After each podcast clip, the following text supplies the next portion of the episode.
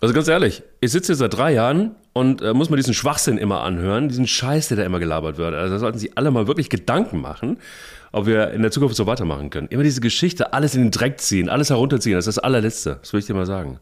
Rudi Kleis im Jahre 2003 auf Island. Ja, das müsstest genau du eigentlich sagen. Ich kann nicht verstehen, warum diese Schärfe reinkommt. Rudi. ja gut, diese Schärfe. Wenn ich, wenn ich jetzt einen Weißbiervertrag hätte, dann hätte ich das sagen müssen. Aber ähm, ich habe tatsächlich mir den Wortlaut äh, nicht mehr, äh, nie mehr durchgelesen, aber es war jetzt direkt wieder da, als du es gesagt hast. Oder? Da sitzt man und dann hat man so dieses Bild im, im, im Kopf, äh, Rudi im, im ballonseidenen äh, äh, Anzug ja. und ähm, noch Wobei man da auch sagen muss, die, die, also die große Leistung von Waldemar Hartmann ist ja auch dabei, trotzdem ruhig zu bleiben, die richtigen Fragen zu stellen und Rudi geht so an die Decke, das ist Wahnsinn. Das ist Wahnsinn. Aber man muss, man muss sagen, wenn man gefühlt nach 183 Jahren zurück an der Seitenlinie ist, in einer solchen Situation, dabei noch Herrn Wolf und Herrn Wagner an der Seite hat oder im Rücken hat, dann braucht es in diesen Tagen mindestens eins, nämlich Eier. Wir brauchen Eier. Der Podcast mit Mike Kleiss und Thomas Wagner.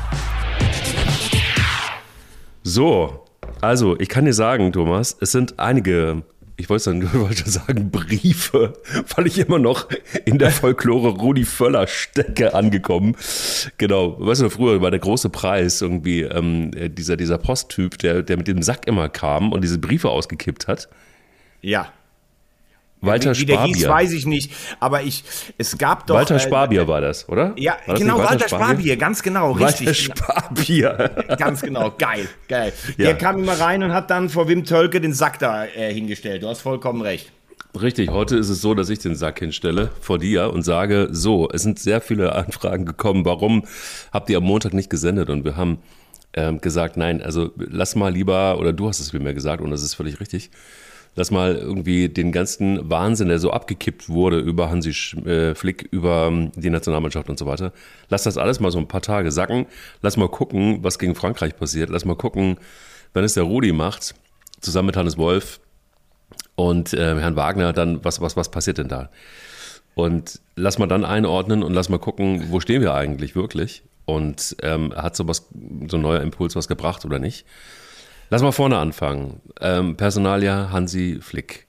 Ich glaube, da ist es doch so, da gibt es nicht so viele Meinungen. Richtig war es auf jeden Fall. Der Zeitpunkt, da hat sich ja der Kollege Buschi so in Rage geredet. Ich weiß nicht, wer das gesehen hat.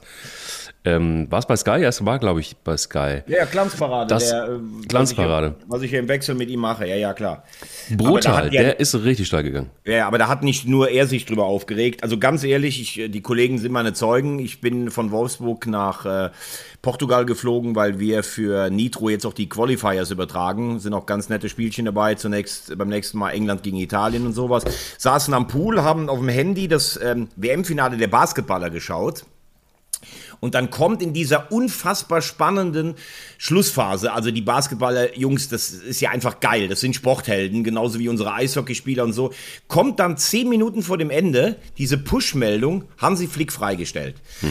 Und da muss man wirklich sagen, und da gibt es auch keine zwei Meinungen, und deshalb hat das ja nicht nur Buschi gesagt, sondern das haben auch andere gesagt.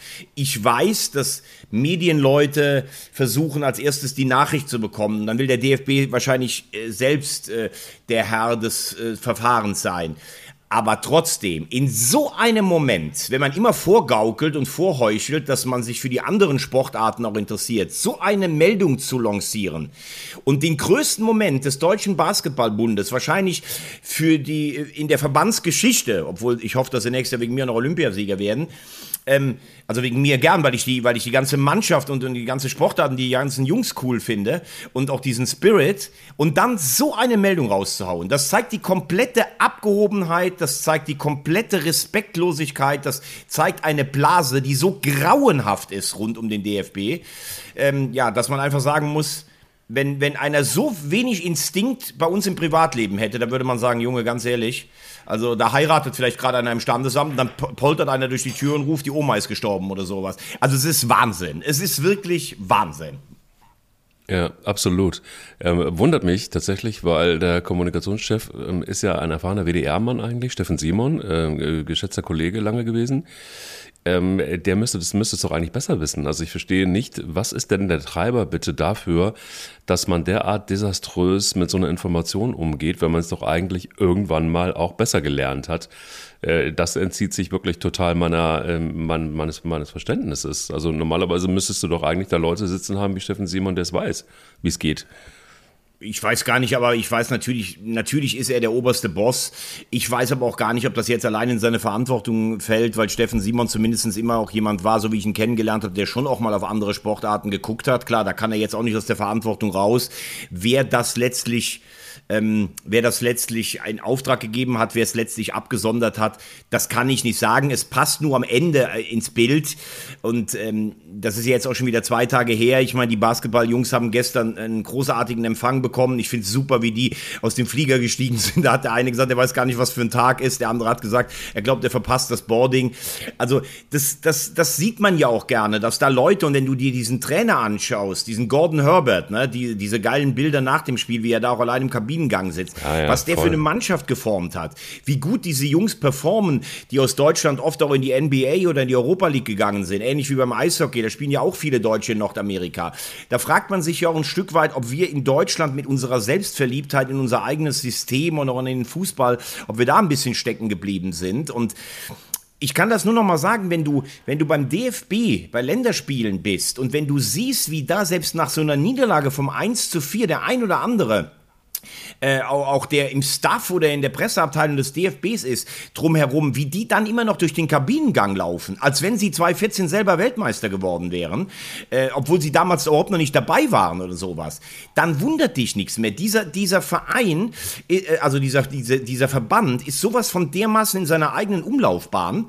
Äh, äh auch, äh, ich meine, ein Beleg nur, ähm, Aki Watzke, der, der sich spöttisch über das neue Nachwuchskonzept äußert, dass er ja eigentlich Kraft seines Amtes mitgestaltet haben müsste. Richtig, wenn ich, richtig. wenn ich dann, wenn ich dann immer diese, diese, diese sinnbefreite Choreo vor den Spielen sehe, immer diese herbeigerufene Superstimmung beim Länderspiel, immer dieselben Lieder, das ist alles dasselbe wie vor neun Jahren. Das ist völlig außer der Zeit gefallen. Also für mich gibt der DFB wirklich ein Bild ab, das ist boden- und bewusstlos. Das ist wirklich Wahnsinn.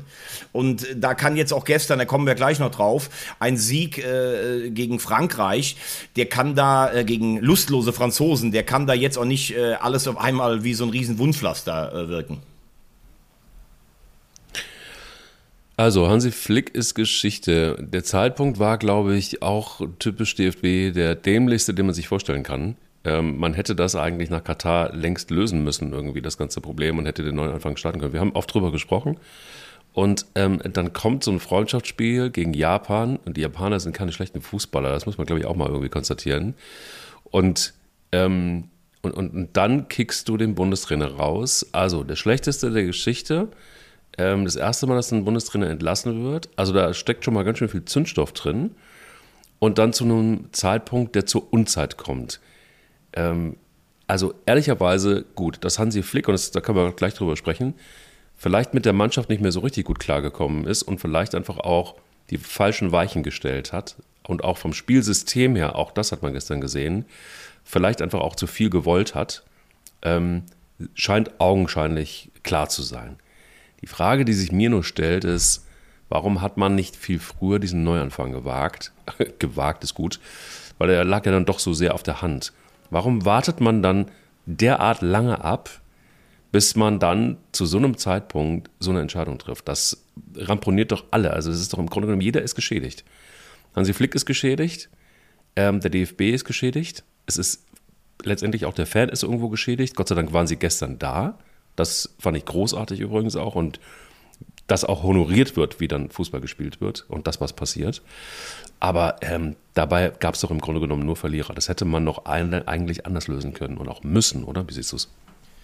Ähm, ich glaube, dass wir ganz lange, ich erinnere mich an, den, an die Aussage von Rudi Völler, äh, als diese Taskforce nach der WM installiert wurde, der gesagt hat, wir sind nicht schlechter als die Argentinier, die sind nur eine Mannschaft. Und das sagt für mich alles aus, ja. was immer noch viel zu viele denken. Ich sage das ja in unserem Podcast seit drei Jahren. Wir schmoren völlig im eigenen Saft. Wir haben eine stinklangweilige Bundesliga, die von den Bayern kaputt gesiegt wurde.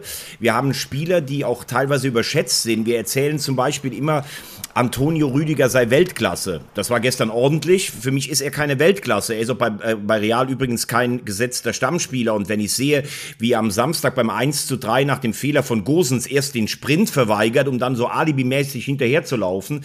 Du erinnerst dich vielleicht auch bei der WM an seine, an seine Einlage gegen die Japaner, als er da den Hürdenläufer gemacht hat, noch beim Stand von 1-0. Und dann haben wir nachher die beiden Gegentreffer bekommen dann muss ich sagen, dass ich glaube, dass wir insgesamt unsere Qualität überschätzen. Das kann in einem guten Turnier mit einem Heimvorteil und einem guten Turnierbaum kann das immer noch bis ins Halbfinale oder ins Finale gehen. Darum geht's gar nicht. Aber das, was wir früher an Reservoir von Weltklasse-Spielern haben, das haben wir, glaube ich, nicht mehr. Ähm, und ich muss äh, wirklich, also als erstes mal muss ich sagen, die Zusammenarbeit mit Hansi Flick, du weißt, ich habe ihn auch gerade bei der WM und rund um die WM häufig interviewt. Also ein ja. völlig integrer und total netter Typ. Das muss man auch mal ganz klar sagen, der mir am Ende fast mehr Leid getan hat, als ich ihn als alleinigen Schuldigen äh, herausdeuten äh, möchte. Was er nicht ist, was er nicht ist, definitiv. Ja, genau, genau. Ja, und die Mannschaft ja. hat ihn auch ganz schön hängen lassen am Ende.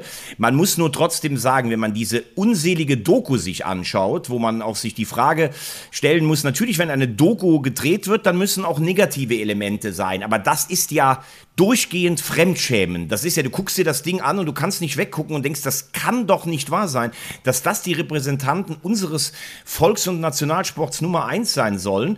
Anscheinend hat man sich ja auch bis auf eine oder zwei Szenen noch gar nicht irgendwie ausgedungen, bitte lass das vielleicht weg, ohne dass jetzt die, das gesamte Desaster ähm, nicht, äh, nicht äh, zu erkennen ist.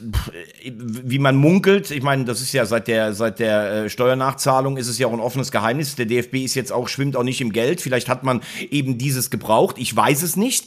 Aber wenn du diese Doku siehst, dann auf die Idee zu kommen, dass Hansi Flick diese Mannschaft noch erreicht, also das erschließt sich mir. Ich glaube, das könnte könntest du einem achtjährigen Kind vorstellen, das würde sagen, da stimmt irgendwas nicht. Diese leeren Blicke, diese aufgesetzt wirkenden Motivationsreden, das, das wirkt ja alles so, so falsch und nicht passend zusammen. Wenn ich das dann alles vergleiche mit, kannst du dich erinnern, in dieser Doku, wo Luis Enrique den Arm von Hansi Flick tätschelt und so sagt, ach, ihr habt gar keinen dabei, als sie einfach keinen Spieler mitgebracht haben. Und man hat das ja. Gefühl, Flick fühlt sich in dem Moment noch bestätigt. Wenn du dir Luis Enrique anguckst, der denkt auch, die Deutschen sind nicht ganz dicht. Was die sich erlauben, da kommen 31 Länder mit Spieler und Trainer, nur die Deutschen mal wieder mit einer Extrawurst.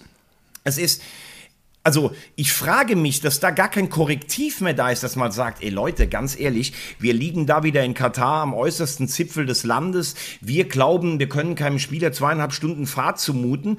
Und wenn du dann siehst, wie das da während der WM war, wie auch Josua Kimmich zusammengefaltet wird in jeder einzelnen Folge äh, von Rüdiger, von Süle, von Flick selber und dann, uns nach außen immer wieder verkauft wird, der ist der, der Führungsspieler des Teams. Da passt nichts zusammen, kein Stein auf dem anderen. Und das ist die nüchterne Bestandsaufnahme. Obwohl wir keine völlig blinde Mannschaft haben, haben wir uns präsentiert in den letzten, äh, in den letzten zwei Jahren. Das ist wirklich, das ist wirklich einfach nur erschreckend. Und da kommt jetzt irgendwie das Traurige für mich. Ähm, also wer, wer, wer den Podcast ein bisschen länger hört, der weiß irgendwie, dass ich immer mich auch irgendwie so für die, für die modernen Themen gerne einsetze und auch für, der, für, für das Thema moderne Führung im Fußball und bla bla bla. Und da fällt dir bei dieser Doku auf, das kannst du alles vergessen im Fußball. Da brauchst du scheinbar die, die, die Raubeine mit den klaren Ansagen. Und da hättest wahrscheinlich dann auch mal einen Trainer gebraucht, der sagt, was, was, ähm, wer weiter den, den, den Kimmich mobbt, der fliegt hier raus. Der kann sich, der kann in zwei Jahren, wenn er mal drüber nachgedacht hat, vielleicht mal anklopfen und ähm, denkt mal ein bisschen drüber nach. Also sehr, sehr oldschool, das ist das, was ich meine und das, was ich sagen will. Der Fußball ist nicht modern, ich finde, die Spieler sind natürlich logischerweise auch jünger geworden und sind im Sinne von, nicht nur des Alters sowieso, aber auch von der ganzen Denke, von ihrer, von ihrem Auftreten und so weiter. Das kann man, das kann man mögen, man kann es auch irgendwie kacke finden. Fakt ist aber, dass ich glaube, am Ende war Hansi Flick wahrscheinlich einfach auch zu nett. Kann es sein? War das jemand, der einfach, einfach, einfach auch, also A, zu viel wollte, ein Spielsystem, das wir nicht spielen können, weil wir die Qualität nicht haben, auf der einen Seite. Und auf der anderen Seite ist er vielleicht dann doch nicht die Autoritätsperson, die es im klassischen Fußball braucht? Sehr gute Fragen, die du, ähm, die du stellst, die du stellst. Ähm, ich möchte mal zwei, drei ähm, Punkte ansprechen. Ich glaube, dass man als moderner Trainer kannst du auch so, wie du gerade gesagt hast, so oldschool Mannschaftszusammenstellungen Dinge rausholen. Aber für eine lange Entwicklung, glaube ich, brauchst du schon auch für die heutige Generation einen Trainer, der dich überzeugt. Ne? Also der, ähm, der Ideen hat, die die heutige Generation mitnimmt. Und der vor allen Dingen eine ganz kleine eine ganz klare Linie vorgibt. Ich glaube, dass Hansi Flick am Ende beides nicht mehr geschafft hat. Ich glaube, dass Hansi Flick damals, erinnere dich an das Jahr, wie er sechs Titel geholt hat. Er kam für Niko Kovac, der bei der Mannschaft äh, gar keinen guten Stand mehr hatte. Er hat einen Spieler wie Müller zurückgeholt. Ich glaube, die Mannschaft hat viel untereinander geregelt. Ich glaube, dass Hansi Flick in der Ansprache sehr angenehm dann war und durch dieses Corona-Jahr ähm, hat er dann irgendwie auch eine besondere Form dieses Turniers gewonnen. In Lissabon hat sechs Titel geholt und ja, wir haben ja damals hier die Diskussion geführt, warum wollen die Bayern ihn eigentlich nicht weiter behalten? Ich meine, Salihamidzic und Kahn haben viele kuriose Entscheidungen getroffen, aber da glaube ich, habe ich damals schon gesagt, sieht keiner Nagels, ähm, sieht keiner Flick auf einem Niveau mit zum Beispiel einem Klopp oder einem Tuchel damals. Das ist das eine. Das zweite ist für mich, wenn du so viel experimentierst, wie er es jetzt getan hat, ne, er wollte ja im Juni noch experimentieren, er hat dann ja. Goretzka ausgeladen, das haben wir schon länger gefordert, jetzt ist er aber eigentlich wieder ganz in Ordnung in Form. Er hat Pascal Groß jetzt geholt, ähm, obwohl der eigentlich schon seit Jahren gut spielt. Er hat Kimmich auf rechts gesetzt. Also er war ja in der Situation, das habe ich letzte Woche gesagt, wo er eigentlich gar nicht mehr gewinnen konnte. Wenn dazu aber dann auch noch kommt, dass die Ansprache schon gar nicht mehr stimmt, dann wird es wirklich schwierig. Und ich meine, wir haben eben auch über den DFB gesprochen. Für mich mich krass auch, wenn der DFB da aufs Podium gesetzt hat, auch in den Tagen äh, vor den Spielen gegen Japan. Havertz, der sich beschwert hat, die Fans hätten in der Heimat die Mannschaft äh, im Stich gelassen und Süle, der ja eigentlich Hansi Flick links und rechts eine serviert. Nee, er hat gar nichts anders gemacht. Er ist total fit, er hat seine Ausbotung nicht verstanden. Und die USA-Reise, und da sind wir ja auch d'accord, ist eigentlich ein Wahnsinn, im Oktober in die USA und Mexiko zu fliegen. Das machst du dann zwischen EM und WM. Also, wie da Aufbruchstimmung vermittelt werden sollte, das ist die Frage. Und Rudi hat zumindest gestern geschafft, mit seinem Trainerteam, glaube ich, die Spieler an der Ehre zu packen. Okay, Thomas, letzte Frage zu Hansi Flick und dann können wir gleich ähm, vielleicht einfach auch zur, zur Zukunft kommen. Ähm, ich habe so ein bisschen den Eindruck gehabt, dass es, es gab so zwei Stimmen, die mir jedenfalls aufgefallen sind. Einmal hat sich ja Gündogan relativ schnell gemeldet nach der Entlassung und ähm, dann auch Thomas Müller gestern vor der Kamera, die sich nochmal eindeutig auch zu, zu Flick geäußert haben und sich bei ihm bedankt haben. Kann es sein, dass er vielleicht teilweise auf der einen Seite zu weit weg war von der Mannschaft und auf der anderen Seite zu nah dran?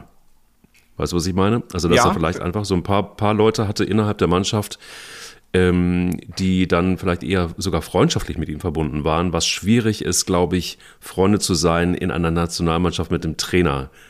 Und ähm, dass diese Diskrepanz auf der einen Seite zu weit weg, du erreichst sie nicht, und auf der anderen Seite hast du so ein paar Spieler, mit denen du so ein bisschen rumkuschelst, ähm, überspitzt formuliert, ist das, kann das auch ein Problem gewesen sein?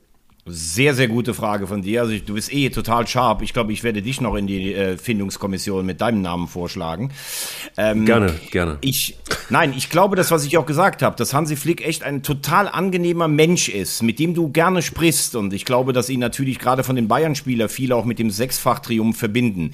Aber ich glaube, ihn hat am Schluss so ein bisschen der, der Instinkt verlassen, auf wen er sich auch so verlassen kann oder nicht. Und ich glaube zum Beispiel tatsächlich, wenn du dir die Doku anschaust, und auch so auf dem Platz mal, äh, jetzt am Samstag, also dann die Idee hatte Kimmich auf rechts, aber er darf, wenn man den Ball hat, vorne dann auch im Mittelfeld wieder mit, mit rumlaufen. Das war ja, glaube ich, auch ein bisschen, um Kimmich ruhig zu stellen. Genau wie bei der WM, als er Gündogan, der der beste Spieler gegen Japan war, rausnimmt, um Goretzka zu bringen. Er wollte irgendwie allen gerecht werden. Und das ist ihm am Schluss, glaube ich, zum, Verhä zum Verhängnis geworden. Und ich glaube, du siehst es zum Beispiel an der Personalie Kimmich. Ist ja keine Frage, dass Kimmich in die Nationalmannschaft gehört. Und es ist auch keine Frage, dass ich finde, dass er als rechter Verteidiger, wenn er sich darauf beschränkt, auch ähm, Weltklasseformat hat. Aber nicht auf der Position und der Hierarchie in der Mannschaft, auf der ihn Hansi Flick installieren wollte. Also dieser Vergleich, er hätte was von Michael Jordan und Kobe Bryant, kannst du dich dran erinnern? Da, ja, ja. da, da denkst du ja als Spieler, was ist denn eigentlich hier los? Hm. Und ich glaube, dass Hansi Flick da der Instinkt verloren hat und dass in seinem Umfeld auch keiner mehr eingegriffen hat. Und das muss man auch mal sagen. Wenn du natürlich Markus Sorg hast, zum Beispiel, der mit dem Selbstverständnis auftritt, als wenn er acht Meisterschaften gewonnen hätte, auch wie der dann immer den Leuten erklärt hat, was zu machen ist, äh, auch vom Spielplan und von der, von der Auswahlmöglichkeit, wenn dir dann keiner sagt, du, wir sind hier am Irrweg, dann wird das. Und wenn dir dann die Taskforce noch sagt, wir haben eh die beste Mannschaft mit den Argentiniern, die sind gar nicht besser als wir, dann wird es irgendwann schwierig. Also, ich würde mir für Hansi Flick wünschen, dass er seinen Frieden damit irgendwann findet. Aber ich glaube, in der Konstellation, in der Sackgasse, wo wir waren, und das habe ich nach der WM gesagt, wenn du in einer WM-Vorrunde als Deutschland ausscheidest, dann musst du zurücktreten. Es wurden, früher wurde zurückgetreten, wenn man das Viertelfinale nicht überstanden hat. Hm. Herberger, Schön, Vogts, die mussten, sind alle gegangen danach. So, und da hat so ein bisschen für mich die Einordnung gefehlt. Denn von den Spielern, die wir haben, von den Möglichkeiten, die der Verband hat, müssen wir immer noch bei jedem Turnier mindestens unter die letzten acht kommen. Da gibt es gar keine Verhandlungsbasis, finde ich. Und wer am besten, wer die beste Bilanz aller Bundestrainer? Um da hinzukommen, da hat ihm tatsächlich noch einiges, einiges gefehlt. Ja, ich glaube, ich glaube, von der Bilanz am Ende ist es nur, ist nur, ist nur Erich Ribbeck noch schlechter, der allerdings auch in einer schwierigen Zeit da war. Er hat die ersten acht Spiele gewonnen, teilweise gegen Gegner wie Liechtenstein, das müssen wir auch sagen, aber er hat dann in den letzten 16 nur noch vier gewonnen. Und es war, die Mannschaft hat auch nicht mehr, ich glaube nicht, dass die Mannschaft gegen ihn gespielt hat, aber sie hat auch nicht mehr für ihn gespielt. Ich habe es äh, gesagt, dieses, wenn du dir dieses 1 zu 3 anguckst, Gosens verliert den Ball, völlig übermotiviert und Rüdiger überlegt sich an der Mittellinie, soll ich überhaupt noch nachlaufen oder nicht? Das war für mich so das Sinnbild dafür, wie alles dann auch zerfallen ist am Ende.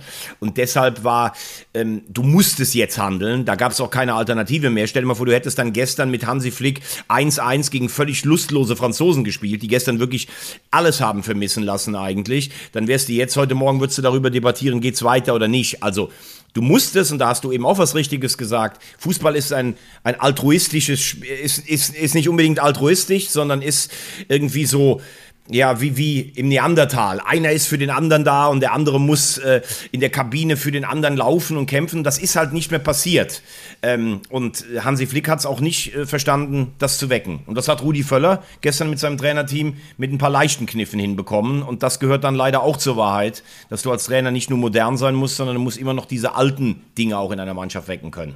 Genau, du musst vorangehen und bleib bei der Steinzeit und musst sagen, ich habe Feuer gemacht und äh, jetzt, jetzt könnt ihr mal gucken. Genau, genau. Ähm, und das hat Rudi Völler geschafft. Und das ist tatsächlich jetzt was, wo wir mal so ein bisschen drauf gucken können, bevor wir dann auch zu Trainerspekulationen kommen können. Aber Rudi Völler, ähm, ich erinnere mich noch an die Abschiedsbilder in Leverkusen, wie er, ich glaube, 198 Ehrenrunden gedreht hat, als er verabschiedet wurde. Und ähm, äh, da dachte man irgendwie so, das war's mit Rudi Völler, der geht jetzt in den Ruhestand, der spielt Golf mit all den anderen und ähm, wird vielleicht einfach auch mit seinem guten Freund Didier Deschamps und mal den einen oder anderen roten köpfen. Da haben sie sich gestern wieder getroffen bei Olympique Marseille zusammen. Ich konnte das gar nicht fassen, dass Didier Deschamps gesagt hat, er hat Rudi Völler seit 30 Jahren nicht mehr persönlich gesehen. Also das finde ich Wahnsinn, äh, weil man, man, man trifft sich doch eigentlich auch wahrscheinlich so mit Marseille zum Feiern des Champions League-Titels, obwohl es ja damals auch von dem einen Spieler die Doping-Vorwürfe gab. Finde ich Wahnsinn, ne? dass man sich in der kleinen Fußballwelt zwei solche Weltstars sich 30 Jahre angeblich nicht gesehen haben. Das nur als kleiner Einschub. Obwohl es nur ein Spiel Buckwurf weiter entfernt ist eigentlich. Ne? Es ist jetzt irgendwie nicht so allzu weit weg. Gut, ähm, aber bevor wir auf Reikert nochmal kommen und diese alten Geschichten, lass uns irgendwie äh, bei, bei, bei Rudi Völler bleiben. Hättest du ihm zugetraut, dass er diese Energie tatsächlich nochmal aufbringen kann, zusammen mit Hannes Wolf äh, und Sandro Wagner, diese Mannschaft einzustimmen auf ein Spiel, das natürlich auf die, auf alle, jeder hat darauf geguckt und ich habe gedacht so, okay, das, das ist so ein bisschen, wenn, wenn, wenn jetzt noch irgendwie Bosshaus nochmal die Nationalhymne gesungen hätte oder Sarah Connor und, und Rudi Völler steht an der Seitenlinie, dann, dann, dann, dann, dann, bin ich fix und fertig. So, dann bin ich zurück irgendwie in den, in den 90ern, keine Ahnung, gefühlt. Ähm, und dann wurde es aber ein Spiel, das sehr überraschend war. Und du hast gesagt, und es wurde gejubelt ohne Ende und alle lagen sich weinend in den Armen gefühlt gestern mir ging es aber gar nicht so richtig gut damit. Also, ich weiß nicht, wie du es gesehen hast, aber ich fand, es war ein gutes Spiel in der ersten Halbzeit. Du hast das angedeutet, die Franzosen waren okay, aber die haben jetzt auch nicht ungefähr mehr gemacht als Testegen, der irgendwie gar nicht mehr hingeht zum Ball. Ähm, und, und den dann, der bleibt dann, der geht dann doch nicht aus. Also die Anstrengung war überschaubar der Franzosen komme gleich nochmal auf diese Testegen-Situation, die hat mich fertig gemacht. Das ist nämlich die Anteile, diese aus dem Japan-Spiel irgendwie noch, ach, der geht doch aus, da gehe ich doch nicht mehr hin. Da wird es brandgefährlich. Ich will das Spiel nicht schlecht reden, aber die Franzosen waren einfach auch nicht die Franzosen gestern. Und was hat Rudi Völler mit, mit seinem Team gemacht? Die haben einfach gesagt, jetzt machen wir erstmal hinten dicht. Wir fangen erstmal beim kleinen Einmaleins wieder an des Fußballs und wir stellen erstmal wieder eine Abwehr, die einigermaßen funktioniert. Und dann gucken wir mal, was nach vorne passiert. Das war ja erstmal nur Fußballtrainerschein erste Woche und dann wird jetzt aufgebaut mit einem neuen Trainer, oder? Wie siehst du es? Ja, zunächst mal ähm, das Spiel selber. Ich bin vollkommen bei dir. Ich war fast erschrocken über die Lustlosigkeit der Franzosen. Ähm, ich habe so am Anfang ein bisschen gewitzelt mit ein paar Jungs aus meiner alten Fußballgruppe aus Andernach. Äh, ohne Mbappé, ohne Giroud, der verletzt war, ohne Dembele. Ähm, ja, sah offensiv so ein bisschen wie eine 1B-Mannschaft aus. Also ich meine, das war immer noch natürlich eine Weltklasse-Formation und so richtig viel Lust schienen die Franzosen auch nicht zu haben gestern, obwohl es ja eigentlich für sie auch immer ein Prestigespiel gegen Deutschland ist. Vielleicht mhm. hat Deschamps mit, mit Rudi noch eine Wette offen gehabt von vor 30 Jahren, hat gesagt, komm, ich greife jetzt hier auch nicht zu, zu überhastet an. Es gehört natürlich auch dazu, dass du ein bisschen Spielglück hast. Für mich war das ein Elfmeter, diese, diese Aktion von Rüdiger in der 19. Minute. Wenn du dann 0-1 zurückliegst, ne, wenn es dann 1-1 steht, Entschuldigung, dann ist halt auch die Frage, wie das funktioniert. Du hast äh, in einem weiteren Punkt recht. Er hat erstmal versucht äh, zu stabilisieren. Er hat auf den Außenbahnen äh, auch Spieler gebracht, die defensiv denken. Ein Henrichs zum Beispiel, der, wie ich finde, das auch in Leipzig als äh, ja, Polyvalenz sagt man ja heute, der kann überall spielen, der das gut gemacht hat. Ta habe ich noch nie äh, so gut gesehen wie in dieser Saison und der Endphase ja. der vergangenen und hat das auch gestern auf der rechten Verteidigerposition gut gemacht. Denkt natürlich viel defensiver als Kimmich. Ähm, Süle hat das gestern gut gemacht. Rüdiger habe ich eben was zu gesagt. Äh, ist, wenn er, wenn er, wenn er sein bestes Niveau erreicht, ein Verteidiger auf internationalem Niveau. Das kannst du alles so lassen. Ähm, ich bin ja mit der, mit der Lösung Chan, äh, auch gegen Japan, ich, ich habe immer das Gefühl, er ist zu sehr darum bemüht, zu, zu, zu zeigen, dass er jemand ist, der vorwärts geht. Also es geht ihm immer um seine, um seine Ausstrahlung, Körpersprache auf dem Platz. Ähm, apropos Körpersprache, äh, ich finde Sané, finde ich, ist äh, in richtig guter Form. Das war für mich eigentlich der beste Spieler in beiden Länderspielen. Brutal, brutal. Ja. Äh, das ist, wenn der das auf, wenn der das auf die Straße bringt, was er hat. Und bei solchen Spielern, du kannst nicht in jedem Spiel überragend sein, aber es ist wichtig, dass so ein Spieler dann ab und zu auch mal zurückarbeitet. Und das tut er im Moment. Gnabry habe ich das zum Beispiel gegen Japan gar nicht gesehen. Gestern ging's so also es geht halt einfach dann doch darum, es geht nicht darum, dass Knabri und Sané jeden Defensiv-Zweikampf gewinnen, aber es geht darum, dass sie ihren Mitspielern zeigen, auch ich bin bereit zurückzusetzen äh, und das, da ist auch einiges in Schieflage gekommen in den, in den letzten Wochen. So, und jetzt, du hast gerade gefragt, was es denn dann gestern war es ist dann schon so, dass jetzt braucht auch keiner zu kommen für ein Langzeitprojekt. Du musst beim DFB jeden Stein um, um, umdrehen, das stimmt. Also wer auf diese wahnwitzige Idee gekommen ist, dass wir keine Mittelstürmer mehr ausbilden, der müsste ja heute noch rückwirkend äh, sein ganzes Geld beim, äh, einfach wieder zurückzahlen für diesen Wahnsinn. Aber es geht jetzt nur noch darum, die Europameisterschaft zu retten. Und unter retten verstehe ich, sagen wir mal, zumindest ins Viertelfinale zu kommen. Du hast 24 Mannschaften, du wirst als Gruppenkopf gesetzt. Es kommen die beiden Gruppen ersten weiter und die vier besten aus sechs Gruppen, also die be besten Dritten. Da müsste es schon mit, mit vielem Pech zugehen, wenn du das nicht schaffst. Da gewinnst du vielleicht ein K.O.-Spiel und dann sagen alle schon, oh, Viertelfinale, das ist wieder erweiterte Weltspitze. Früher haben wir ja alles unter Halbfinale fast gar nicht akzeptiert. Und das heißt, du musst danach jemanden finden als Trainer, der Weichen für die Zukunft stellt. Da musst du vielleicht auch mal damit rechnen, dass du dich für die, äh, dass du vielleicht bei, den, äh, in der, bei der WM in den USA vielleicht gar nicht dabei wärst oder, naja gut, obwohl wahrscheinlich werden da so viele Plätze frei, da kannst du das gar nicht verspielen. Ich will damit nur sagen, es geht jetzt nur bis zum nächsten Sommer. Und da muss alles erlaubt sein, drüber nachzudenken. Wir werden jetzt über die einzelnen Trainerkandidaten sprechen. Aber wenn du gestern dann gesehen hast, und Rudi Völler wird ja, ist ja ein, ein Volkshero für unsere Generation. Die Jüngeren sehen ihn manchmal vielleicht ein bisschen kritischer. Ähm, es gibt ja auch Leute, die sagen, er hat sich in Leverkusen am Ende dann nicht abgearbeitet, sondern er war dann so ein bisschen, ja, ich bin, bin halt einfach hier. Aber was man sagen muss, als Spieler ist er nie den leichtesten Weg gegangen. Er hat zum Beispiel gesagt, ich gehe nicht zu den Bayern. Ich will Titel mit anderen Vereinen gewinnen, wo man mir das nicht am Silbertablett serviert. Er ist immer wieder eingesprungen. Er hat mit einer limitierten Mannschaft den Vize-Weltmeistertitel geholt 2002. Also wenn er zwei junge Leute hat, wie Wolf und Sandro Wagner, die diese Generation sprechen, dann würde ich auch nicht ausschließen, dass das bis zur WM, bis zur EM ein, ein, ein, ähm, ein Modell wäre. Denn du hast vollkommen recht. Diese Mannschaft ist nicht so schlecht, wie sie in den letzten Monaten gespielt hat. Sie ist auch nicht so gut, wie alle gedacht haben. Aber mit einer Heim-EM, mit den Zuschauern und jemandem, der Feuer entfacht, und das kann Rudi sicherlich, muss auch das erlaubt sein, darüber nachzudenken. Er hat gestern noch glaubwürdig gesagt, er will es nicht machen. Er sah auch am Samstag bei mir im Interview aus, als wenn man ihn nach dem fünften Gang aus einer Sauna mit 100 Grad rausgezogen hat. Auch gestern sah er fertig aus. Aber ein Dreivierteljahr, glaube ich, würde das schon gehen. Also, wer kann jetzt diese Mannschaft, wer kann diese Mannschaft jetzt entfachen? Das ist die Frage. Ja, ich glaube, das ist die Frage, die, die sich da ähm, einige stellen, auch beim DFB. Und ich bin komplett bei dir. Also ich habe ja auch, ich habe einen anderen Rudi Völler gesehen, sagen wir es mal so. Also ich habe auch gestern in den Interview, im Interview einen anderen Rudi Völler gesehen. Ähm, das war nämlich der Rudi Völler wieder, der eher fast als Spieler war. Also ich fand, der hat, der hat richtig, der hat richtig gearbeitet einfach. Das hast du gesehen. Er hat geschwitzt, wie er geölt, wie ein Schwein und äh, war mittendrin und, ähm, steht dann dann irgendwie zwischen, zwischen Bommes und, und, und, und Schweinsteiger und wirkt tatsächlich einfach auch glückselig. Also ich habe Rudi Völler selten so glücklich gesehen. Und ich glaube auch, dass er mehr der Repräsentant war, korrigiere mich, und äh, Wagner und, und Wolf haben die Arbeit geleistet. So, das hat man auch irgendwie zwischen den Zeilen immer wieder durchgehört, dass die einfach wirklich dann auf dem Platz auch wirklich alles gegeben haben und, und, und äh, völlig richtig, die Mannschaft auch, glaube ich, wirklich erreicht haben. Und das hat mit Sicherheit auch schon was damit zu tun, dass sie eine neue Generation, eine junge Generation sind. Sandro Wagner gefühlt hätte ja immer noch auch noch spielen können. Äh, mit 36. Passt da ja ganz gut in das Gefüge. Ähm, nicht. Aber trotzdem ist es einfach, äh, trotzdem, trotzdem war es einfach ein. Hätten wir wenigstens einen Mittelstürmer gehabt gestern. Hätten wir wenigstens einen Mittelstürmer gehabt, exakt. Also einen gelernten ähm, Mittelstürmer. Richtig, die Geschwindigkeit hätte mir wahrscheinlich ein bisschen gefehlt, wie immer. Aber gut. Lassen wir das auf Seite. Ich glaube aber trotzdem, dass Rudi Völler jemand wäre, der durchhalten muss, inzwischen. Also es liegt natürlich so auf der Hand und es war ja auch ganz klar, dass alle gesagt haben, wenn das jetzt funktioniert gegen Frankreich, dann muss der bleiben. Und dann kommen natürlich auch die Stimmen.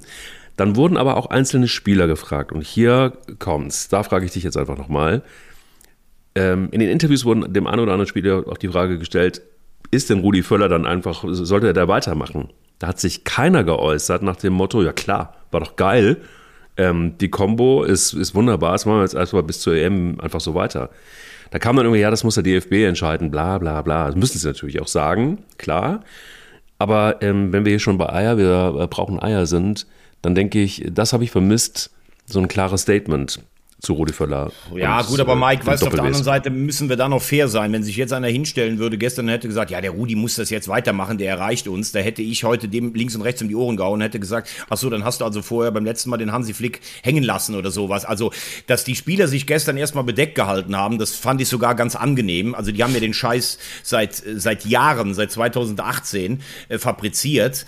Und es ist auch durchaus berechtigt, mal nachzudenken, ist Rudi Völler denn jetzt wirklich der, der unseren Fußball irgendwie in eine Zukunft führen soll, Zukunft äh, Nein, bis zur EM? Das Aber, ist, glaube ich, klar. Nee, nee, ja. Nee, nee, aber ich will damit nur sagen, ich habe, und da hast du, das hast du auch sehr gut beobachtet, wie er da gestern stand. Er hat ja immer noch so ein Stück weit dieses Verschmitzte, wie er als Spieler war, Rudi, ne? Und ich habe das selber erlebt auf Europapokalreisen, früher mit Bayer Leverkusen. Ich kann mich erinnern, wir waren mal in Bulgarien mit Leverkusen, in Rasgrad. In Varna kam der Flieger nicht an. Die mussten Sonntag schon wieder spielen. Ich glaube, wir waren morgens um 8 Uhr zurück, zwei Tage vor dem Spiel. Und Rudi hat trotzdem im, äh, im, in so einem Nebenraum des Flughafens in Varna, hat er auf, auf Kosten von Bayer Leverkusen Rotwein ausgegeben, auch für die Journalisten, die dabei waren, und hat ein paar Geschichten erzählt von früher. Und wenn du, wenn du das gehört hast, dann klebe ich auch an den Lippen von Rudi Völler. Denn die, die heute auch lachen über ihn oder, oder die dann sagen, was hat denn der für eine Friese oder sowas, ich meine, der war absolute Weltklasse. Das ist überhaupt nicht verhandelbar. Und da sollte man sich auch vielleicht nicht lustig machen über die Fußballexpertise von Rudi Völler. Der weiß schon, wie eine Mannschaft funktioniert. Ob Total. der jetzt mit abkippender Sechs oder was weiß ich nicht alles, aber das ist ja teilweise auch äh, gescheitert. Fakt ist, da wo er gestern war, am Spielfeldrand, wenn der Rasen, wenn er den Rasen riecht, da fühlt er sich immer noch am wohlsten. Ich weiß nicht, ob er sich den Stress selber antun möchte. Ich weiß auch nicht, ob der DFB das möchte als Aufbruchssignal für die EM. Aber lass uns doch mal ganz klar festhalten. Ich glaube, wir haben bis zur EM noch fünf oder sechs Spiele. Und dann kommt es eh auf die Vorbereitung an und das zu entfachen. Und das hast du ja gestern gesehen, wie schnell das geht. Nach fünf Minuten ist das Stadion da. Die Leute sind ja so ausgehungert nach gutem Fußball, dass der Kredit immer noch da ist, wenn die einfach nur die Basics machen. Die krätschen mal und dann steht das halbe Stadion. Das ist ja Wahnsinn eigentlich, wie viel Vertrauen da immer noch da ist.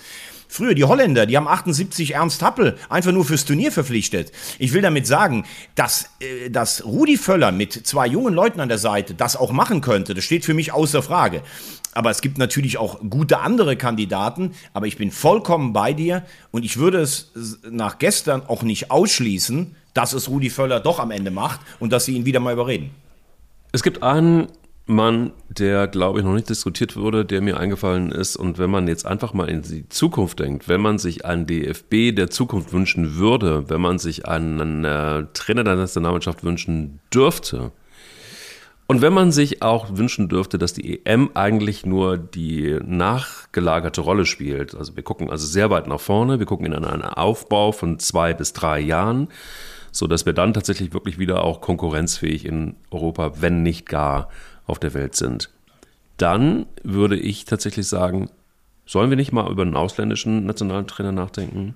Sollen wir nicht mal über Zinedine Zidane nachdenken zum Beispiel? Ist das jemand, der so krass beides vereint, nämlich auf der einen Seite ein Hero zu sein, als Spieler gewesen zu sein und auf der anderen Seite tatsächlich auch ein, ja, ein Leuchtturm. Kriegt man so jemanden? Macht der das für lächerliche 6 Millionen im Jahr? Ähm, also ist das, ist das eine Option und gibt man dem die Zeit und stellt man dem vielleicht einfach auch so einen Wolf und einen Wagner an die Seite oder so. Ja? Guck mal, da, da, da, da sind meine Hunde sogar überhaupt nicht mit einverstanden jetzt gerade, merke ich gerade. Aber Gott, gut. ist das wieder Lucien Favre mit dem Postboten, oder? Lucien, machst du, würdest du es machen vielleicht? Ähm, also, wenn du dein, wenn du, wenn du gerade deine Hunde äh, beruhigst, kann ich ja in der Zwischenzeit mal übernehmen und äh, sage, natürlich, warum kein ausländischer Trainer? Ich meine, wir sind, wir sind im Jahr 2023, äh, also zu sagen, wir können nur deutsche Trainer, das wäre ja Wahnsinn. Sinedin Sidan, sage ich ganz klar, halte ich für keinen guten Vorschlag. Ist zwar ein wahnsinnig erfolgreicher Spieler, ein noch besserer, äh, ähm, äh, wahnsinnig erfolgreicher Trainer, ein noch besserer Spieler gewesen, wahrscheinlich einer der zehn besten aller Zeiten. Aber da ist meiner Meinung nach dann, weil wir gerade über Feuer gesprochen haben, die Sprachbarriere zu groß. Er spricht ja äh, noch nicht mal ähm, gerne oder leidlich Englisch, also er spricht ja Französisch und Spanisch. Und da das Feuer zu entwachen, das halte ich dann für zu schwierig. Das wäre natürlich jemand, wenn der von der Mannschaft tritt, der hat eine Wahnsinnsaura, aber genau. das, das, kann ich, das kann ich mir nicht vorstellen. Aber ja, warum? Warum zum Beispiel, äh, er wird ja ins Gespräch gebracht, Schweinsteiger hat es gestern gesagt, Louis van Gaal, das ist zumindest einer, der sich vor keinen unpopulären Maßnahmen scheut, der sich auch mit allen anlegen würde, der spricht Deutsch, der kennt noch ein paar so aus dieser Bayern-DNA. Ähm, das wäre vielleicht auch eine Möglichkeit, wobei ich glaube, das wäre fast zu krass. Äh, da würde ja wirklich, würde wahrscheinlich der Busfahrer selbst ausgetauscht werden am Ende bei Louis ja. van Gaal.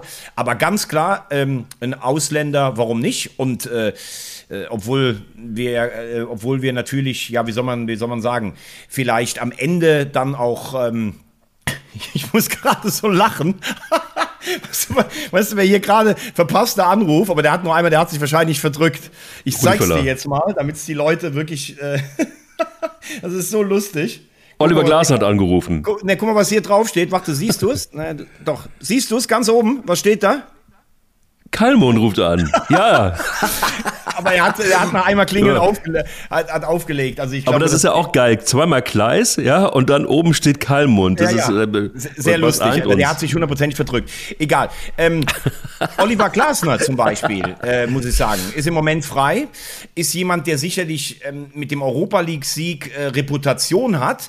Und in Frankfurt ist ja auch nicht alles optimal gelaufen. Auch seine Art der Außendarstellung am Ende. Aber eins hat er natürlich bewiesen in den zwei Jahren in Frankfurt. Der kann K.O.-Spiele gewinnen. Und darum geht es ja nur bei einer Europameisterschaft. Also vielleicht zu sagen, den holen wir jetzt bis zur Europameisterschaft und danach holen wir dann jemanden, der, der diese nötigen Reformen anstrengt, der alles, der alles untersucht. Das wäre vielleicht auch eine Lösung.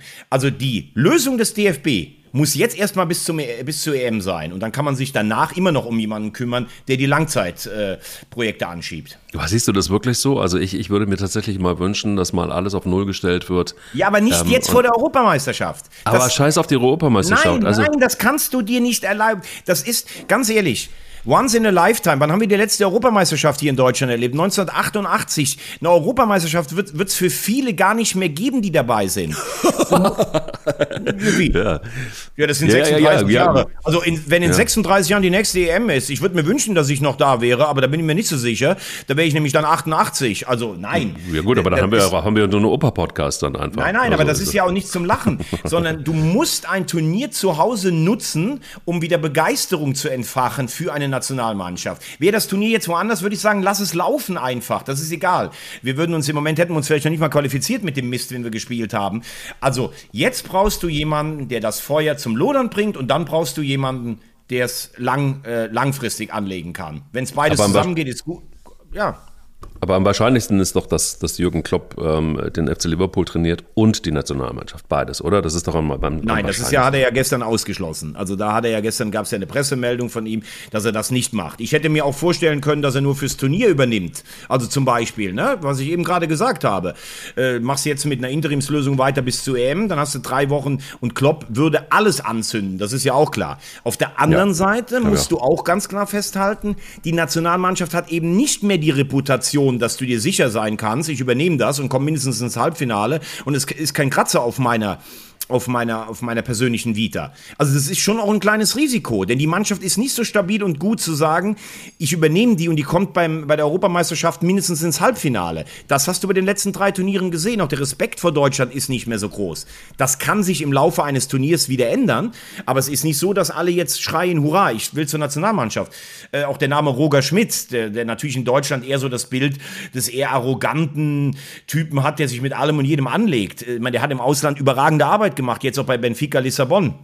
Der hatte, glaube ich, eine Ausstiegsklausel von 30 Millionen. Ist für den DFB nicht zu stemmen. Auch der ist aus der Verlosung. Magath und Sammer halte ich persönlich für, wir haben Ansprache bei der Mannschaft. Magath lebt davon, dass eine Mannschaft vor ihm im Abstiegskampf dann irgendwann auch Angst bekommt. Ich glaube nicht, dass das für die Generation jetzt, für eine Nationalmannschaft, die sich nur alle paar Wochen trifft. Sammer ist jemand, der viele Dinge richtig anspricht. Den würde ich mir zum Beispiel als Sportdirektor wünschen. Aber ob das noch die Generation, so diese ständige, fordernde, auch kritisierende, weiß ich auch nicht. Ähm, ja, und dann hast du vielleicht, dann bist du irgendwann bei Nagelsmann ich bin, wie gesagt, kein großer Nagelsmann-Fan, von dem, wie er sich auch bei den Bayern präsentiert hat. Ich weiß auch nicht, wie viel verbrannte Erde da bei dem einen oder anderen Spieler ist. Er hat ja auch immer sehr auf Kimmich gesetzt. Wie ist eigentlich die Rolle von Kimmich in der Nationalmannschaft? Das ist ja jetzt auch ein Thema. Er war gestern nicht dabei wegen muskulärer Probleme. Aber ich habe so das Gefühl, es wird am Ende auf Nagelsmann hinauslaufen. Ähm, und wenn es Nagelsmann nicht wird, wenn man sich nicht einigen kann, man hat ja den Fahrplan bestimmt, in drei Wochen vor der USA-Reise soll, soll es klar sein, wer es wird, dann glaube ich tatsächlich, dass dass es Rudi macht, obwohl er im Moment selbst noch nicht davon weiß, dass er es macht. Okay, also am wahrscheinlichsten sagst du Rudi oder ist es tatsächlich dann doch Julian Nagelsmann? Ähm, nee, ich habe ja gerade gesagt, ich glaube, Nagelsmann wird's und wenn das nicht funktioniert, dann äh, hast du vielleicht gerade das Hundebell nicht gehört und wenn der es nicht wird, dann macht es wahrscheinlich Rudi irgendwie weiter mit den beiden anderen. Doch, habe ich gehört, aber ich habe immer noch tatsächlich so ein bisschen, äh, ich habe da immer so, so ein bisschen körperliche Schmerzen, wenn, wenn Julian Nagelsmann auf den Plan tritt, ähm, äh, weil, weil ich wirklich nicht glaube, dass das die richtige Lösung ist. Ich glaube einfach, dass, dass es dann doch jemanden braucht, der eine, eine, eine, eine einen anderen Auftritt hat, der ein dann doch ein bisschen gestandener ist. Und auch wenn es jetzt oldschool klingt, aber der, der, der tatsächlich einfach auch wirklich dirigiert.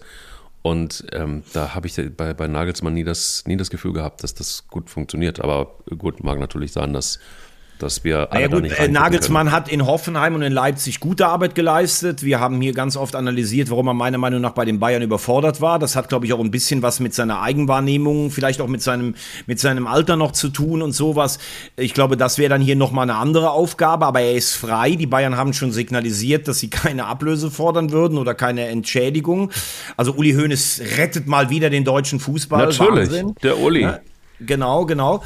Ähm, und ich glaube, Julian Nagelsmann braucht natürlich auch irgendwas, äh, wo er nach, dem, nach der gescheiterten Bayernzeit sich wieder aufs Tablett bringt. Und wenn du bei einer EM und du hast den Vorteil mit einer Heim-EM, du hast gestern gesehen, wie schnell das gehen kann, dass die Leute wieder dankbar sind.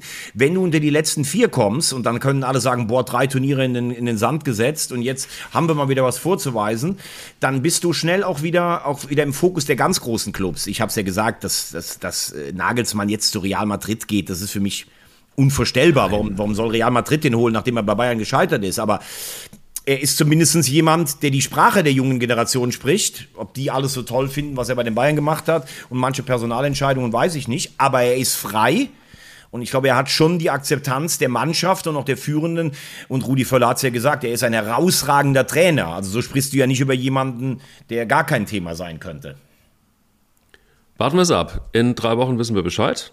Spätestens. Aber noch eins vielleicht an, noch eins vielleicht auch an dich. Die Frage muss man ja auch mal stellen. Von oben her, von oben gesehen, ist das denn, mein, Bernd Neuendorf, was haben wir vorher über, was haben wir über Reinhard Grindel äh, äh, äh, alles gesprochen? Ich finde, die, die Stelle des DFB-Präsidenten ist auch ein, das ist, das ist ein Wahnsinn. Was haben früher alle über Gerhard Meyer Vorfelder geschimpft immer? Aber der wusste zumindest, wie das Spiel läuft. Und wenn ich dann sehe, was da teilweise für amateurhafte Entscheidungen getroffen werden, da muss ich sagen, das ist ja, ich weiß gar nicht, wo man da ansetzen soll. Also Neuendorf, Watzke und sowas, ist das alles die Zukunft äh, Nein. für den deutschen Fußball? Nein. Also, also ich bin klar der Meinung, und ich, wahrscheinlich bin ich damit nicht alleine, dass das das nicht ist und dass der ganze, ganze DFB tatsächlich komplett neu nochmal angefasst werden muss. Und du hast gerade eben Matthias Sammer ins Spiel gebracht. Ich finde, das wäre tatsächlich ein würdiger DFB-Präsident mit Ahnung vom Fußball, äh, mit Ahnung vom Management. Ähm, also er ist in einem, in einem äh, Alter, wo man das wirklich gut auch über eine lange Zeit noch machen kann. Ich glaube, das ist auch jemand, der der natürlich mitredet und das ist aber auch wichtig für einen Präsidenten, finde ich. Also ich finde, ein moderner Präsident muss logischerweise sich auch einklinken in das operative Geschäft ähm, muss seinen Leuten vertrauen. Aber warum denn nicht? Und ich glaube, wenn du Veränderungen willst, dann musst du, dann musst du wirklich jetzt irgendwann auch damit anfangen. Weil sonst habe ich eher Bauchschmerzen damit. Ähm, Im Moment war es auch so, dass, guck dir mal, also spätestens nachdem Oliver Bierhoff den DFB verlassen hat, da habe ich eigentlich gedacht, okay, jetzt muss entscheidend was passieren und das ist nicht passiert. Und ähm, wenn du jetzt wirklich die Zukunft anguckst, ja, dann, dann, dann braucht es wirklich einfach auch junge Leute. Und auch einen jungen Präsidenten, einen Sportdirektor. Ich glaube auch, also das hat man ja auch vergessen. Es ist ja eine Taskforce am, am Berg mit Rudi Völler. Das soll keine Dauerlösung sein. Und die Frage ist, ähm, wie sieht denn dann die Dauerlösung aus? Also wer macht den Präsidenten, wer macht den Sportdirektor und so weiter und so fort. Ähm, und da haben wir so ein paar Leute. Was ist mit einem Philipp Lahm zum Beispiel? Ähm, jemanden, den ich immer geschätzt habe, einfach auch von nicht nur als Spieler, sondern einfach auch so das, was er gesagt hat, die, die, seine Ansichten vom Fußball und so weiter. Also es gäbe ein paar Kandidaten, die den DFB, glaube ich, wirklich beatmen könnten und du musst es machen. Dringend. Wie siehst du es? Ja, weil äh, Philipp Lahm überzeugt mich nicht. Ist mir alles ein bisschen zu. Äh ja, wie soll ich sagen, das ist mir alles ein bisschen zu sehr Diplomatie und sowas. Äh, das ist alles in dem Fahrwasser weiter. Also da würde ich dann wirklich sagen, für mich wäre Matthias Sammer eine Top-Lösung als Sportdirektor, weil der viele intelligente Sachen gesagt hat, das, was uns alles verloren gegangen ist. Ähm, endlich nicht, nicht mehr schämen für das, was wir früher mal deutsche Tugenden genannt haben, diese Widerstandsfähigkeit und Platz, dieser Siegeswille, diese Aggressivität, dieses Körperliche, ähm, nicht den Spaniern irgendwie nach Armen nicht eine, eine Combo finden. Auch ähm, wurde ja immer beim DFB die Baden-Württemberg Connection genannt, wo einer dem anderen deckt. Hierarchien auch mal aufreißen. Also ich muss genau. auch zum Beispiel sagen, noch eine Personalie. Ich finde, Testegen hat in beiden Länderspielen hervorragend gehalten. Ich würde auch ganz klar sagen, dass auch dieser Geist Manuel Neuer, der überall immer noch da rumschwebt, wenn ich das dann auch gestern wieder gehört habe, ja, wenn Manuel Neuer dann zurückkommt, da werden wir mal gucken, wer der Eins ist. Nee, das wäre, Manuel Neuer hat dann ein Jahr lang keinen Fußball gespielt, hatte schon schwere Verletzungen, hat drei Turniere zuletzt einfach nicht gut gespielt. Jetzt musst du auch mal jemanden stark machen und du merkst, Testegen wird immer besser, seit er die Nummer eins ist. Also es müssen halt auch ein paar Entscheidungen getroffen werden und ganz wichtig, es müssen wirklich alte Zöpfe abgeschnitten werden in allen Bereichen. Also deshalb habe ich ja gerade gesagt, wegen mir auch gerne ein ausländischer Einfluss mal, äh, ein Sportdirektor Sammer und äh, ja, also auch der Präsident hat keine glückliche Figur in, zuletzt abgegeben, ähm, auch, auch mit der ganzen unseligen Debatte in Katar. Also es gibt viel zu tun beim DFB. Fassen wir es so zusammen. Gut, Lass uns doch mal so ein bisschen, es war ja auch noch etwas am Start, was Deutschland nicht machen muss, nämlich eine Qualifikation spielen. Ja. Und wir gucken mal einfach rein. ähm, glücklicherweise, Gott sei Dank, Gottes Willen. Wenn wir Qualifikationsschäden spielen müssen, was hätte das gegeben? Lass uns doch mal so ein paar auf ein paar Spiele gucken. Wie hast du Österreich gegen Schweden gesehen? Ja, also äh, normalerweise wäre auch Ralf Rangnick jemand, der immer, der hat ja auch schon abgesagt, der immer da auftauchen müsste, weil er eben jemand ist, der auch einen Laden total umkrempeln kann. Der kann einem, glaube ich, auch schwer auf die Nerven gehen, so als mhm. Typ. Aber ähm, der hat ja schon ganz klar signalisiert, er bleibt in Österreich. Weiß auch nicht, ob der jetzt jemand ist, der direkt so eine ganz neue junge Generation erreicht. Aber was man festhalten kann und darf, die Österreicher gewinnen gestern in Schweden. Bei, bei, bei dem Hauptkonkurrenten sind jetzt eigentlich fast schon durch, wie du immer gerne sagen würdest. Ja. Und ähm, ja, wenn wir, wenn wir mal gucken, die haben einen Alaba, einen Lienhardt, einen Posch, einen Sabitzer, Schlager, Seiwald, Leimer, Grigoric, der ewige Arnautovic, der jetzt auf Platz zwei auch der Torjägerliste ist. Im Tor, Schlager, gut, das ist jetzt, da muss man mal gucken, wie das ist. Das ist jetzt alles keine geballte Weltklasse, aber das ist schon eine Mannschaft, die mit internationalen Leuten gespickt ist und das ist eine Mannschaft. Und sie haben ein System, Rangnick hat da was aufgebaut, äh, ist toll, freut mich für die Österreicher, traue ihnen eine gute Rolle zu. Wenn wir mal durchfliegen, so ein bisschen durch die Gruppen, die Schotten, äh, werden sich wahrscheinlich qualifizieren. Ganz souverän. Fünf Spiele, fünf Siege. Kann man sich natürlich freuen auf die Taten Army, also auch die, die geilen Fans der Schotten, die kommen. Die Spanier ja. werden es da machen, wahrscheinlich Platz zwei. Gruppe B, die gestern nicht so ganz motivierten Franzosen. Ich denke, dass die Niederlande dann auch dabei ist. England ist fast schon durch. Italien hat gestern am Schluss ein bisschen zittern müssen gegen die Ukraine, aber ich denke, mit Spalletti wird da auch ein bisschen frischer Wind reinkommen und der Titelverteidiger wird auch dabei sein. Gruppe D. Sehr gut. Was sagst du? Kroatien sehr gut, Gruppe D. Genau, Kroatien wie immer haben ein bisschen so ein bisschen gebraucht, aber qualifizieren sich am Ende und sind immer, gerade in den K.O.-Spielen, total schwer zu bespielen. Stefan Kunz hat gestern äh, wieder verloren gegen die Japaner. Ich meine, mit Armenien und Wales darfst du eigentlich schon erwarten, nach dem Anspruch, den die Türkei auch an sich selbst hat, sich zu qualifizieren. Das wird ganz, ganz eng werden, denn vom Restprogramm her ähm, müssen sie gegen diese beiden noch spielen. Kunz ist ja auch sehr in der Kritik, also es gab ja da auch schon Berichte, dass er vielleicht noch abgelöst wird. Und ist auch jetzt kurioserweise so ein bisschen nach hinten gerutscht äh, bei, bei, der, bei der deutschen Nationalmannschaft. Da wurde ja auch immer mal gehandelt. Ich glaube, ähm, Kunz ist auch eher Funktionär als Trainer, auch wenn man natürlich sagen kann, er hat mit der U21 einiges erreicht. Aber ähm, ich glaube, äh, sein Traum, deutscher Nationaltrainer zu werden, der ist in der aktuellen Führung, glaube ich, auch nicht äh, durchführbar. Dann haben wir eine Überraschung. Albanien steht äh, auch davor. Die waren ja 2016 noch dabei, sich zu qualifizieren mit den Tschechen. Die Polen schon mhm. die dritte Niederlage. Also könnte ja. sein, dass Lewandowski gar nicht auftaucht. Belgien und Österreich gehen in der Gruppe F durch. Dann haben wir die Gruppe äh, G, da wird es wohl auf Ungarn und Serbien herauslaufen. Die Ungarn haben ja auch so ein bisschen eine Renaissance unter ihrem italienischen Trainer Rossi erlebt. Und dann haben wir noch ähm, die Schweiz, die durchkommt ein Duell Israel gegen Rumänien. Ich würde mich für die Israelis freuen, wenn sie sich jetzt zum ersten Mal für eine Endrunde qualifizieren könnten. Ich glaube, das ist auch möglich. Haben das direkte Duell zu Hause. Und dann die Portugiesen. Ich war ja in Faro.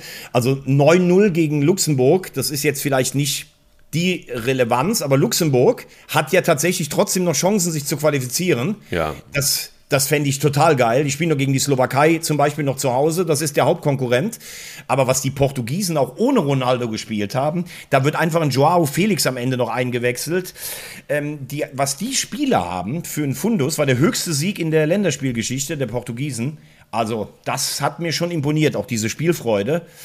Äh, Obacht vor den Portugiesen, dem Titelträger von 2016. Guck mal an. Dann sind wir damit durch mit der Fußball-EM-Qualifikation und wir gucken mal so ein bisschen, äh, schmeißen mal den Stein rüber äh, zum nächsten Bundesligaspieltag und da gibt es ein Top-Duell Leverkusen gegen Bayern und das wird in der Tat brisant und das wird in der Tat auch so, dass man dann auch mal ein bisschen mehr drauf gucken wird, weil Thomas Tuchel, ähm, da sind wir ja auch wieder mal kritisiert worden von dem einen oder anderen äh, Hardcore-Bayern-Fan, ähm, den hat man sich zur Brust genommen, hat man auf die Seite genommen und gesagt, du hörst jetzt auf zu meckern. Also das, was Thomas Wagner eigentlich gemacht hat im letzten Podcast ähm, äh, und ganz klar gesagt hat, man, ähm, wahrscheinlich wird man ihm sagen, hey, du kommst jetzt einfach mal klar. Du hast geile Spieler, du hast vielleicht den einen oder anderen Wunschspieler nicht gekriegt und jetzt äh, hör auf, in der Öffentlichkeit irgendwie ständig den Vorstand anzuzählen. Reicht dann jetzt auch mal. Ja, ähm, das ist eine, ist eine sehr gute Frage. Ähm, ich äh, habe das ja letzte Woche schon angesprochen. Ich glaube, da ist natürlich diese Woche relativ wenig passiert, weil es waren ja kaum Spieler äh, insgesamt da. Man schätzt, glaube ich, schon, dass Tuchel Dinge angesprochen hat, aber jetzt muss dann auch mal gut sein. Und äh, ich meine, er ist kein diplomatischer Typ, wie lange diese Verbindung hält, das ist eh, das ist eh die Frage. Aber bei den Bayern geht es ja eigentlich, ist es ja immer wochenabhängig. Ne? Und du spielst jetzt gegen Leverkusen. Der Zeitpunkt ist natürlich denkbar beschissen gewählt, das muss man auch ganz klar sagen. Äh, ein Freitagabend nach der Quali, also die Argentinier haben heute Nacht in, in, äh, in Bolivien gewonnen. Also das heißt, ähm, Sie haben auch das, der Weltmeister hat die Höhe von knapp 3000 Metern genommen. Ich schaue mal gerade auf die Aufstellung, ob Palacios äh, gespielt hat.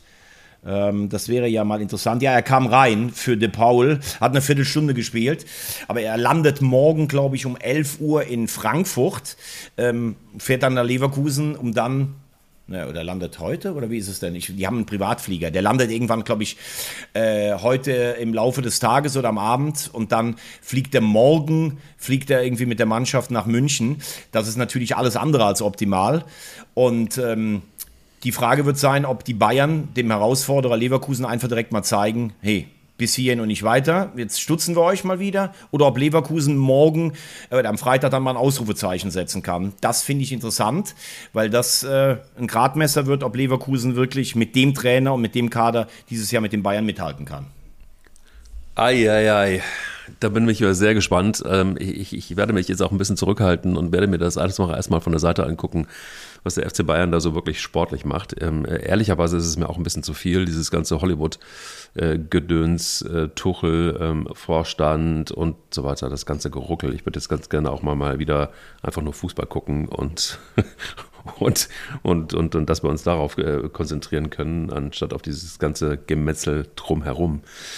Ähm, wir haben mit Rudi oh. Völler ange... Bitte? Was sagst du? Ich wollte gerade sagen, wir sind jetzt eigentlich fast durch für die Woche, ne? Ja, und deshalb sage ich dir mal folgenden, schmetter ich dir mal folgenden Satz entgegen, mein Lieblingssatz übrigens aller Zeiten von einem Mann, äh, den du auch kennst. Die Philosophie für den Spieler Oliver Bierhoff, die musste noch erfunden werden. Brasilianische Spielweise einfordern, mit Füßen aus Malta, das geht eben nicht. ja, das hat er tatsächlich über, über Oliver Bierhoff gesagt, einen seiner Nachfolger als neuen.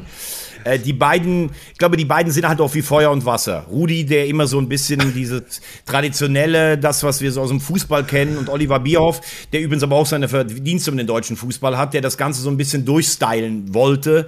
Ähm, ich glaube, die verstehen sich nicht so schlecht, wie es, äh, wie es immer dargestellt wird, aber so richtig in der Fußballphilosophie zusammenfinden werden die beiden auch nicht. Und der zweite Hate ist, den liebe ich auch, und zwar während der EM 88 über, den, äh, über Paul Breitner hatte gesagt, in der Mannschaft wissen natürlich alle, dass der Paul Breitner ein Arschloch ist, nur sagt es keiner offiziell. ja, das wollen wir einfach mal so stehen lassen. Ne? Und wenn einer sowas über einen Weltmeister sagt, der natürlich auch immer provozieren wollte, dann braucht es vor allen Dingen eins. Eier. Eier. Ganz, ganz wir dicke Eier. Eier.